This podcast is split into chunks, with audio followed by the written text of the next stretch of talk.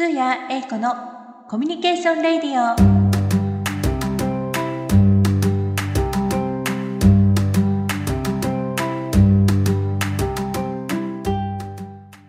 皆さんこんにちは。パーソナリティのスーヤエイコです。この番組は私スーヤエイコがゲストの方の人となりやサービスの魅力をご紹介する番組です。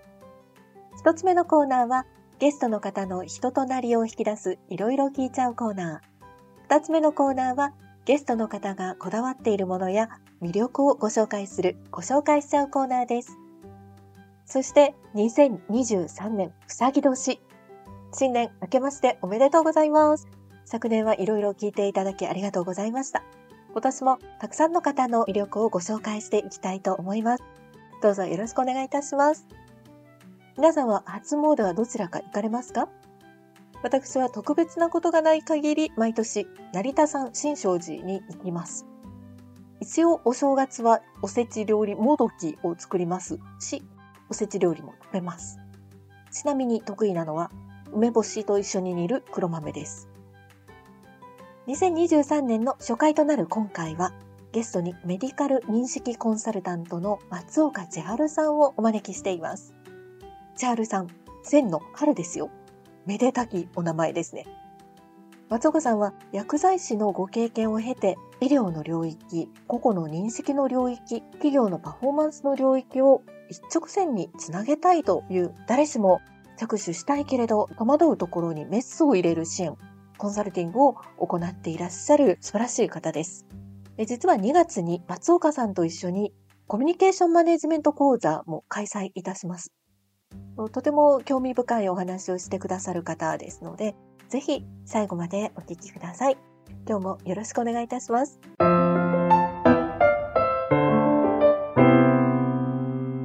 いろいろ聞いちゃうコーナ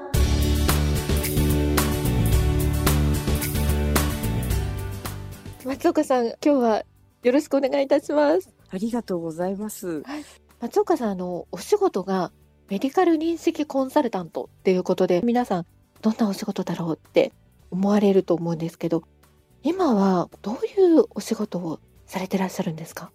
まあ、医療と、はい、でそれとあと認識っていうのが、はい、五感を通してどういうふうに情報が入ってきたっていう、はい、その先に、うん、さらにそれぞれ個々それぞれの受け止め方、はい、あの解析とか解釈とか、その事実は同じでも、はい、あのそれぞれの方のあの解釈一つで全く変わってしまうっていう、はい、とだからそれがその認識の領域。あのあるまあ技術に出会いまして、はい、でそれはその心が明確にその心の仕組みが明確化されて、はい、ですごく客観的にシンプルにシャープに、はい、あの共有して技術として使えるっていう、まあ、そういう内容に出会ったので、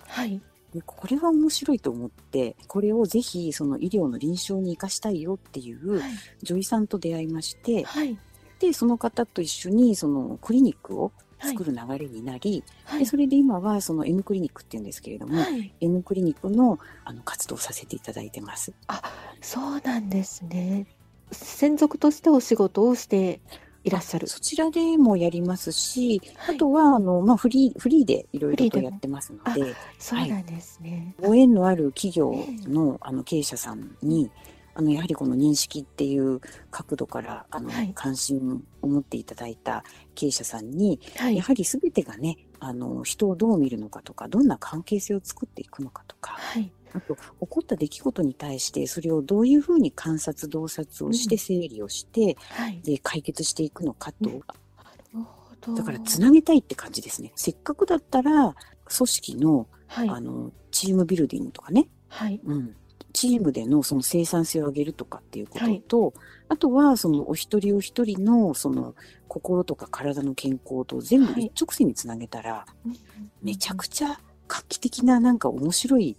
内容に、まあ、組織コンサルっていうんでしょうかね、組織改革っていうんでしょうかね。はい、それになるんじゃないかなって思ってですね。で、それで最近、あの、健康経営っていう単語、はいはい、世の中にすごくね、ありますね。広がってきてると思うんですけれども、はい、だからその健康経営っていうジャンルに、はい、なんかこう、新しい風を入れたいな、みたいな、ちょっとそういうビジョンも持ってます、実は。素晴らしいですね。あの、そういう風に感じられるきっかけがあってっていうことですか？そうですね。今きっかけって聞いていただいて、はい、やっぱり思い浮かぶのは、はい、あの、私、父がすごく病気がちだったんですね。はい、あ、そうなんですね。で、やっぱりこう身近な家族、そうそう見ていて、はい、で、それで、なんかこう何気に観察をしていくと、はい、なんかね、あの心の持ちようとあの体の症状って、はい、結局つながってるなみたいに感じてたんですね。はいはい、だからなんかそのあたりをもっと、まあ、解明したいっていうかちょっとね研究派だな。なんかそつい追求したくなっちゃって。多いですね。あそうなんですね。なんかちょっといこう真面目そうとかね。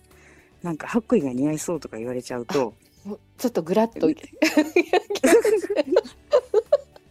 や、すごいすごい。いえいえ、もう、そう、でも、あのね、話すと全然ギャップがあるってよく言われるんですけど、全然本当ですか？いや、本当面白いこと大好きで、あ、本当ですか？なんですけどね、なるべく楽しくやりたいっていう。うんうんうん、そんな感じなんです。はい。あの、まあ、私の薬剤師の時に、企業内診療所に縁があって、はい、お勤めした経験があって、はい、まあ、その当時、メンタルヘルスの本当に先駆けみたいな感じだったんですね。精神科の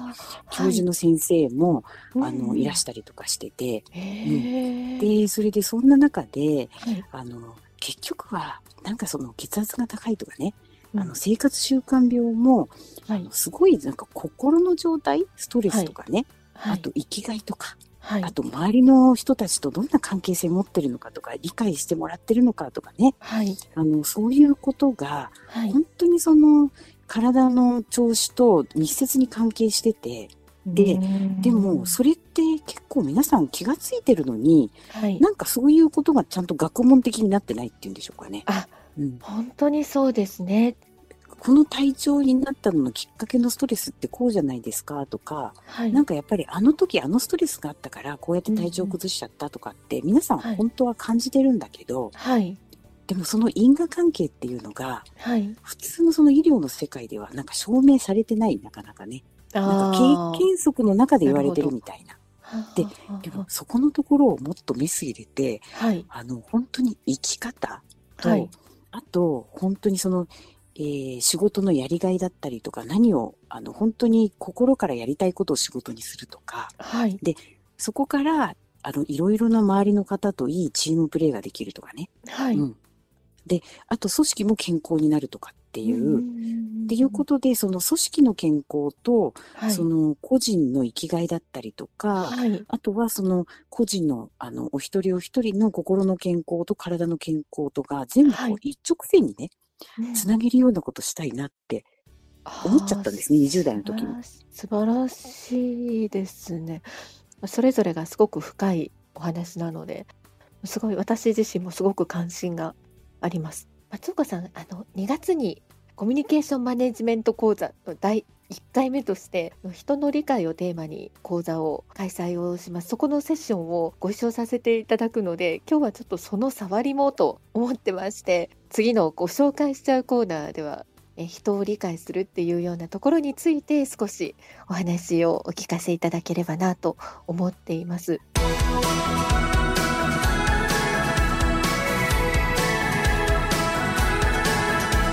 コのコミュニケーションレディオ。ご紹介しちゃうコーナー。コーナー1のところでも教えていただいたんですけれど人ってそんなに簡単なあのものではないのでこう理解をしていくっていうことそのものもすごく深いものだと思うんですけれど相手の人を理解するっていう時に大きくこう分けて言葉からこう理解をするっていうのと言葉以外から理解をするっていうのと両方あると思うんですけど松岡さんこの言葉についてっていうのはどんな風に考えていらっしゃいますか？はい、そうですよね。はい。あの、やはりね、こう、言葉って何のためにあるのっていうふうに聞かれたら、はい。まず、その言葉を通してお互いを理解し合うとかね、はい。あの、分かってもらいたい内容を、こう、伝える道具だっていうふうに、はい。まあ、皆さん思われると思うんですけれども、はい。実はですね、うん、この同じ単語1個でも、はい、あの A さん B さん C さん10人いたら10通りのイメージがそうなんですよね。ね？ね？本当にそうなんですよね。だからまあ材料はあのたくさんあるわけではないので私たちそのやり取りする材料っていうのがたくさんあるわけではなくて、まあ、そこでチョイスする一番身近なものが言葉ではあるんですけどですよね。日本語って主語いらないじゃないですか。述語もいらないで会話できちゃったりするのでここがまたあのややこしくしてるところでもあり、まあ、面白いところでもあるのかなと思ったり私は こうそんな風に思ってたりするんですけれど。そうですね。あうんの呼吸とかね、うん、はい。あの察してくださいとか。うん。うん。であとその表情でものを言うとか。なんかそういうのがあの日本社会っていうのは割と当たり前のなんか文化になってますもんね。そうですよね、うん、そこがなんか日本の文化を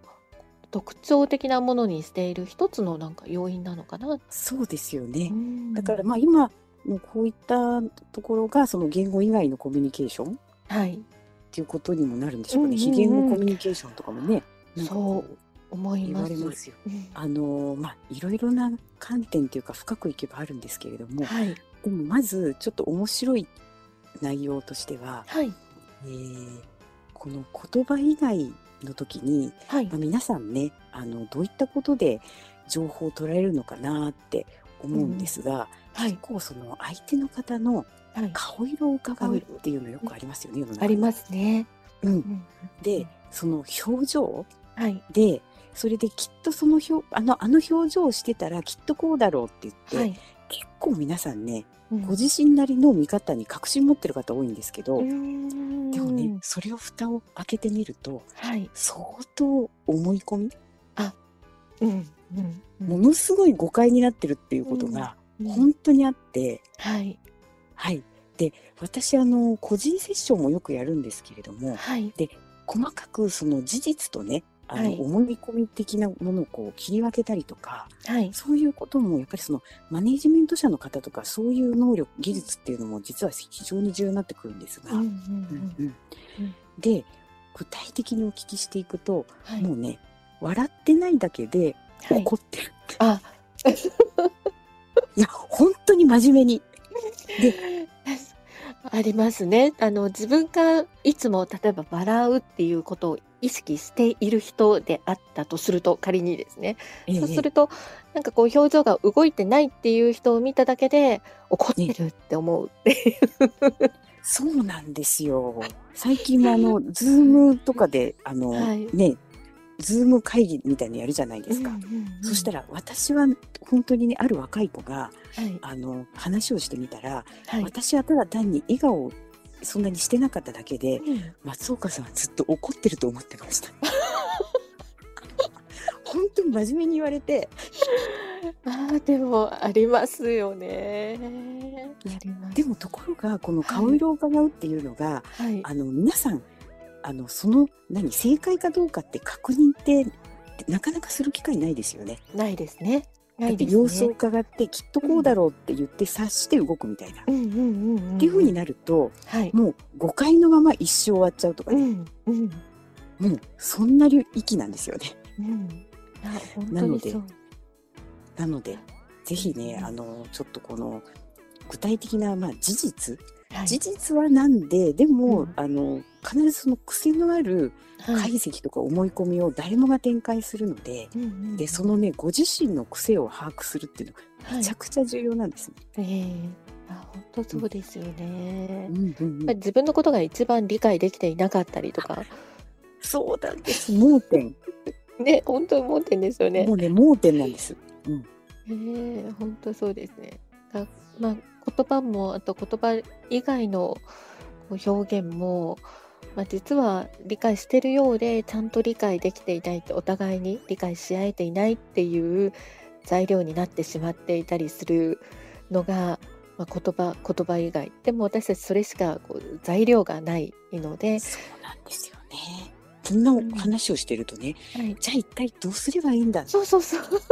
ね、もうじゃあ何を話せばいいんだとかね、うん、人間関係複雑で、うん、あの明日からどうしようみたいに思われちゃう方もいるかもしれないんですけど、うん、本当にね、はい、あの人間共通の仕組みとか、あと人間関係で起こりがちな、はい、あのどうやって紐解いたらいいのかっていうね、その仕組みを使って、い。ろいろと対応していけば、はい、本当にね面白いように信頼関係とかも紐解いていけるし、はい。うん、でそれがまあ面白くて。やるようになっちゃったんですけど、うん、そうなんですね、はい、もうぜひぜひなんかそういったところを業界超えてあと、まあ、自分自身の立場もうどういう立場であるかっていうところも超えて、まあ、人共通のことですよねこれって。そうなんですよ、うん、もう人間だったらみんなって感じ。ね。本当にそう思うので、うん、そうですよね。なので、ぜひ、ちょっと今日本当触りの感じでお話をさせていただいたんですけれど、次回のその講座のところで、あの時間は限られてますけれど、深掘りして、なんか心を理解するって何ぞやみたいなところをお話ができたらなと思っていますので。普通に喋ってるだけで楽しくなっちゃって。そうそう なんかこう。内容がね楽しいからさそうなんです。そうなんですよね。そうなんですよ。でそこをまた深掘っていく楽しさみたいなところってもういくらでも深掘れるんですけど、うん、1回ごとに1個テーマを設けて短い時間でもセッションしてそれを持ち帰ってでやってみてそれをまた持ち寄ってみたいなことができるときっと面白いのかなって思います。うすね、うん1回だけやってできるものじゃなかったりするじゃないですかこれって。本当その通り。でやってみると、うん、いかほどに自分ができてなかったなみたいなことに気がついたり、うんうん、またやり方分かんなくなっちゃったりとか して、うんうん、でまたこう集まった時にあそっかそんな気づき方もあったのかとかそんなやり方もあったのかって思ってまた持ち帰ってみたいなことがこう行ったり来たりすることでだんだん深まってくるっていうのが本当は理想なんだと思うんですよね。短い時間でもあって持ち帰ってっていうのができたりするといいのかなと思ったりするんですが、継続的にやっぱりコミュニティ的にね、いや、と思います。本当に。うんうん。よろしくお願いいたします。もう、英子さんのね、あの、素晴らしい企画、本当に楽しみです。楽しみにしていますので、よろしくお願いします。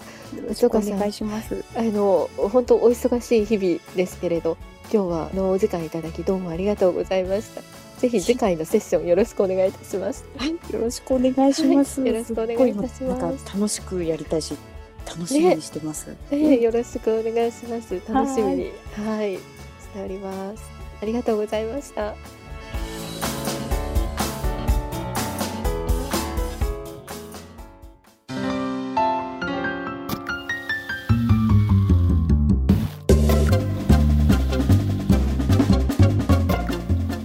皆様、コミュニケーションレディオいかがでしたでしょうか？ご意見、ご要望があれば、おしどしお寄せください。番組でご紹介したコミュニケーションマネジメント講座は Twitter、Facebook、 noteでご紹介しております。スーヤエイコと入力をしていただくと Twitter や Facebook、 noteへの入り口が出てまいります。その中でご案内をご覧ください。お申し込みお待ちしております。それではまた次回をお楽しみに。